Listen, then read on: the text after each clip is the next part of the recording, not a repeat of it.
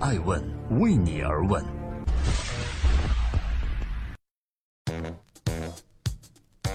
Hello，大家好，今天是二零一七年的十月十五日，欢迎聆听守候每周日播出的《爱问顶级人物》，对话时代大咖，走进他们的内心世界，探索创新创富。我是主持人艾诚，今天我们共同对话《未来简史》作者尤瓦尔。人工智能会成为人类的威胁吗？《人类简史》和《未来简史》的作者尤瓦尔·赫拉利火了，在全球火了，在中国更火。著名的科技预言家《连线》杂志的主编凯文·凯利认为，人工智能很快就会成为一种日用品。但同样被视作是预言家的耶路撒冷希伯来大学的历史教授尤瓦尔·赫拉利，在面对艾问人物的专访时，坚定地站在了自己本该站的位置。他认为，从历史和未来的双重角度看，我要警惕人类不要沉醉于人工智能的盛世之中。人工智能本身就是一场危险变革。正在播出的是《爱问顶级人物》，我是主持人艾诚。今天我要对话的嘉宾是预言学家尤瓦尔·赫拉利。为何这些年他备受大众关注呢？从去年的四月份开始，尤瓦尔·赫拉利第一次来到中国与读者见面。那个时候，他戴着标志性的黑框眼镜，表情冷峻，语速不急不缓。到了今年的七月份，他再一次来到中国做报告的大厅已经人山人海。在面对艾问人物面对面交流时，他坦言说。在中国，自己仿佛成了一个摇滚明星。他为什么这么火？毋庸置疑，是《人类简史》和《未来简史》这两本史学著作，让他在中国乃至全球一时间风头无双。人们将他视作一个拥有大智慧的人。我有时会想啊，如果尤瓦尔·赫拉利读过中国科幻作家刘慈欣的作品《三体》。他可能更能容易中国人对于他的狂热了。虽然未来史学派这个概念并不是中国的刘慈欣独创，但是《三体》这本书向中国读者科普了这一学派的神奇。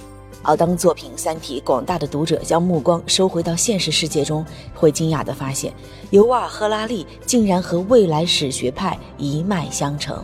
那么，未来史学派代表的是什么观点呢？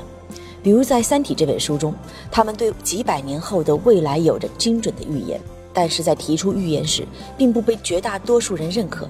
正如尤瓦尔·赫拉利所说的，他认为三百年后统治地球的已不是人类。实际上，在面对艾问人物时，关于未来人类生存状态的提问，尤瓦尔·赫拉利的原话是这样说的：“如果你问五十年后，我很难说；但是如果你问我三百年后什么样，这个问题就很容易回答了。”三百年后，人类将不会是地球上占主导的生命形式。如果那个时候人类还依旧存在的话，盛世危机的背后伴随着是人工智能的崛起。而让人们细思极恐的是，尤瓦尔·赫拉利的预言听起来又合情合理。他认为，人工智能也不只是我们人类历史上最重要的科学进化，甚至是整个生命创世以来最重要的原则。其依据是。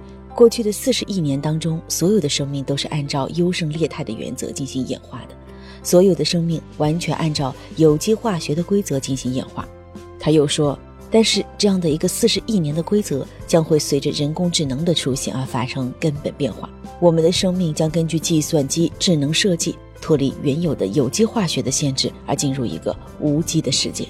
正因为如此，尤瓦尔·赫拉利认为，在我们有生之年，有可能会看到有机化学规律和无机智慧性的生命形式并存，顺理成章的，三百年后统治地球的已不是人类，似乎无可争议了。这里是正在播出的《爱问顶级人物》，记录时代人物，探索创新创富。我是主持人艾诚。每周日我们对话一名大咖，今天的对话人物是尤瓦尔·赫拉利。人工智能正在取代人类的决策地位吗？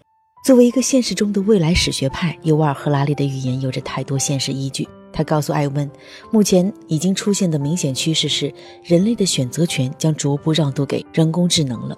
一个很简单的例子，比如一个人决定下一个月读哪一本书，这其实是生活中很简单的决定。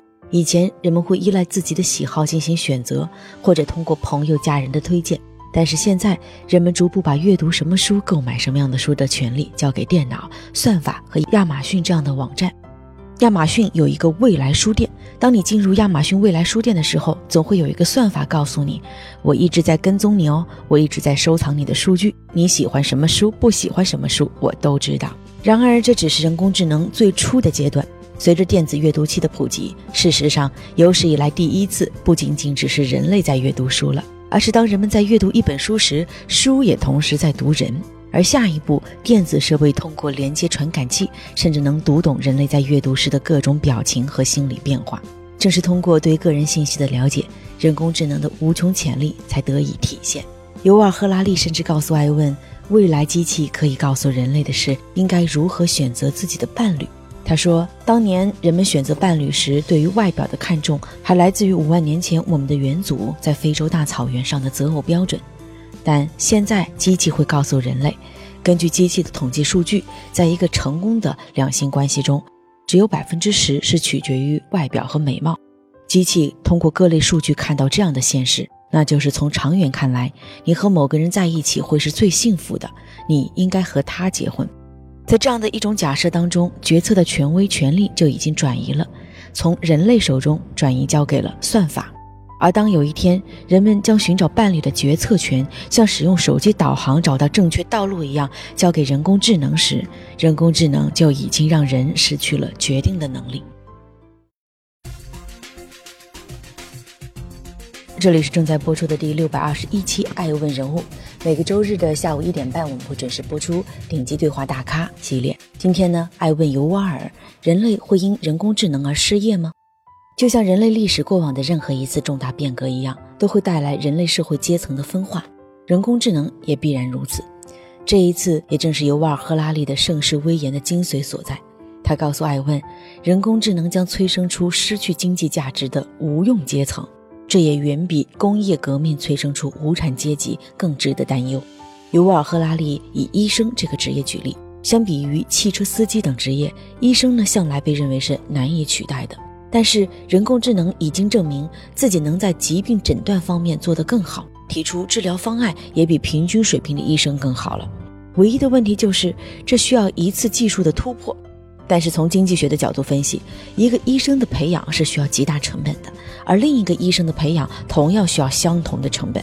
然而，人工智能的医生虽然一开始要花费数百亿的美元研发，但是一旦研发出来就可以无穷复制，这显然是一件值得一做的事情了。如果当医生都能被取代，不难想象未来将有数以亿计的人是找不到工作的，因为他们没有办法和人工智能竞争。这些人也将进一步丧失经济价值，而没有经济价值就等于没有了政治权利。这无疑会对社会、政治、经济方面产生巨大的问题。尤瓦尔·赫拉利说，人类社会将会分成两大阶层，一个是非常少的精英阶层，它就像上帝一样，他们创造大量的人工智能；另一个阶层呢，就是绝大部分的人将变成没有任何经济价值的无用阶层，而这也正是二十一世纪最大的风险。在跟尤瓦尔聊完天之后。我突然感慨到，人类从来就不是一个过于操心未来的种族，尤其是一百年甚至更远之后。因此，更多人只需要知道的是一个答案，那就是我该怎么找工作，怎么给我的孩子选专业，以便于自己和在下一代在不远的未来还有一席之地。而这或许正是尤瓦尔·赫拉利的下一本书将要回应的问题。接下来，欢迎各位聆听和收看《爱问尤瓦尔之快问快答》。Hello，大家好，我是爱成，欢迎收看《爱问顶级人物》。今天呢，我们要对话的这位嘉宾呢，一九七六年出生在以色列，二零一四年他写了一本《人类简史》，重构了人类的过去；二零一六年又写了一本《未来简史》，讲述人类的未来。而他这两本书也成为了比尔盖茨和扎克伯格推荐的强力书目。今天，他的作者尤瓦尔·赫拉利来到中国北京，接下来，艾温·尤瓦尔·赫拉利探究人类命运的未来。尤瓦尔·赫拉利，《人类简史》《未来简史》的作者，他是以色列耶路撒冷希伯来大学的教授，青年怪才，全球瞩目的新锐历史学家，擅长世界历史和宏观历史的进程研究。二零一一年出版《人类简史》一书，让他一举成名。可以说，当下的人工智能已经到了前所未有的热度，不管是人才的涌入，还是资本的关注，以及大家今天来到现场，无非都承认人工智能未来已来。人工智能可以战胜人类吗？It doesn't mean like in a science fiction movie that the robots are revolting and killing all the people and taking over the world. What it does mean is that more and more of the power and decisions that are currently in the hands of humans will shift to computers and to AI. And I think this is very likely because humans also take decisions on the basis of gathering data about the world and making calculations and finding patterns in the data. This is how we also make decisions. And AI is simply, will be, far better in doing that, in gathering enormous amounts of data, finding patterns in them, making calculations on the basis of them, that it seems very likely that more and more of the decisions, more and more of the power will shift from humans to algorithms and computers. 其实这种警示也可能会改变人工智能未来和人类的关系。那对于这些年轻的、不谙世事的、不太相信你的观点的读者，你有什么话想在中国对他们说？Well, um, it's good that not everybody believes. Then we can have a discussion. Then we can have more um, uh, free thinking about uh, about the future. And I think there is an agreement between everybody, at least in the panel, that we shouldn't think in terms of AI against humans in a kind of war. It's not of a war between robots and humans.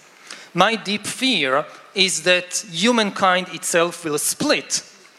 Part of humankind will merge with the AI, will enjoy all the enormous benefits and new powers that AI can confer and another part of humankind, maybe the greater part, will be left behind. Humankind will split into these two groups and we'll see enormous inequality between different countries, between different classes. And we've seen it before in history. Uh, in the 19th century, during the last big technological revolution, when humans invented the new powers of steam engines and trains and electricity. So it empowered part of humankind, uh, like, for example, Western countries like uh, England and Germany and France. But much of humankind was left behind. Um, and countries like even China were conquered and exploited and suffered tremendously at the hands of this small part of humankind which monopolized uh, the new technologies. And if we are not careful, this is the scenario that really scares me. That you, again, in the 21st century, have a few countries, maybe not the same countries. Maybe now it's not England and France. Maybe now it's China and South Korea. Few countries that dominate the new technology, and a small part of society, the upper class, that dominates the new technology and everybody else being left behind and suffering tremendously because of that. This is the scary scenario. We can prevent it One of the reasons that I'm going around and giving these talks and writing these books is to raise the awareness of this danger so we can do something about it.